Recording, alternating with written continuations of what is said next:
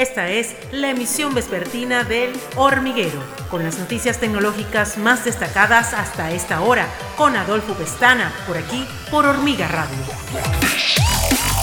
Hola, bienvenidos a la emisión vespertina de El Hormiguero. Yo soy Adolfo Pestana y de inmediato las notas en el ámbito de la tecnología y cine más resaltantes hasta esta hora de hoy miércoles 30 de marzo del año 2022. El gigante tecnológico Apple y el conglomerado de tecnología y redes sociales Meta proporcionaron datos de usuarios a piratas informáticos que se hicieron pasar por los funcionarios encargados de hacer cumplir la ley, según revelaron a Bloomberg tres personas familiarizadas del asunto. Aparentemente los piratas informáticos utilizaron solicitudes de datos de emergencia falsificadas para obtener información básica de los suscriptores como direcciones, números de teléfono y direcciones IP, de acuerdo a una investigación de la agencia. En la mayoría de los casos, para solicitar dicha información se necesita una orden de allanamiento o citación acompañada por la firma de un juez. Sin embargo, la solicitud de datos de emergencia no requiere la orden judicial, ya que solo se usa cuando existe un caso de peligro inminente. Según los informes, no está claro cuántas veces las compañías facilitaron estos datos. La desarrolladora de videojuegos Epic Games, quien tiene en su haber el título Fortnite, es recientemente blanco de una demanda por parte de Kyle Hanagami, un youtuber y coreógrafo, que asegura haber patentado uno de los pasos de baile que apareció en Fortnite por primera vez en agosto de 2020 bajo el nombre It's Complicated. Hanagami afirma haber creado dicho movimiento en 2017 durante el videoclip del tema How Long de Charlie Puth, a día de hoy, el video acumula 35.8 millones de reproducciones en YouTube.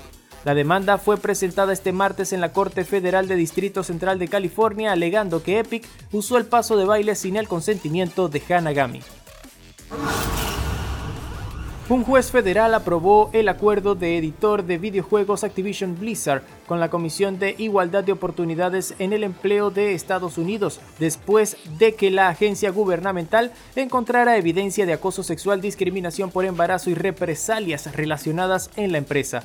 El acuerdo podría ayudar a reducir el riesgo mientras Microsoft se prepara para adquirir Activision Blizzard por 68.700 millones de dólares, en lo que se espera sea la transacción tecnológica más grande de Estados Unidos hasta la fecha. Activision Blizzard anunció por primera vez un acuerdo con la EEOC en septiembre, Dos meses antes, el Departamento de Igualdad en el Empleo y la Vivienda de California había presentado una demanda contra Activision diciendo que pagaba mal a las mujeres y tenía una cultura de chicos de fraternidad, que es un caldo de cultivo para el acoso y la discriminación contra las mujeres. Los hackers rusos han intentado recientemente penetrar las redes de la OTAN y las Fuerzas Armadas de algunos países de Europa del Este, dijo el grupo de análisis de amenazas de Google en un informe publicado este miércoles. El informe no dijo qué ejércitos habían sido atacados, en lo que Google describió como campañas de phishing de credenciales lanzadas por un grupo con sede en Rusia llamado Cold River o Calixto. Estas campañas se enviaron utilizando cuentas de Gmail recién creadas a cuentas que no son de Google, por lo que se desconoce la tasa de éxito de estas campañas, dice el informe. Rusia, que ahora está bajo fuertes sanciones económicas occidentales luego de su decisión de invadir Ucrania el 24 de febrero, niega regularmente las acusaciones de ataques cibernéticos contra objetivos occidentales.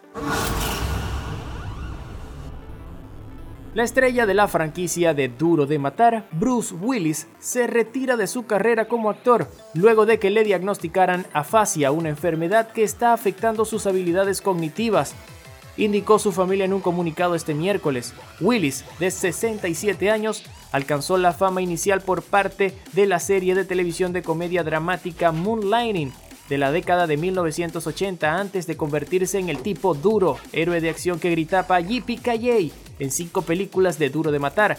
Ha aparecido en unas 100 películas en todo el mundo. Su carrera de cuatro décadas ganando elogios por sus papeles en Pulp Fiction y El Sexto Sentido. Willis ha ganado un Globo de Oro y dos premios Emmy. Hasta acá las informaciones más importantes del día de hoy. Será hasta una próxima ocasión mañana al mediodía en nuestra emisión meridiana con Rosabel Melián. Recuerden que para más detalles pueden visitar nuestra página web www.hormigatv.com, también hormiga.tech y nuestro canal de YouTube Hormiga TV.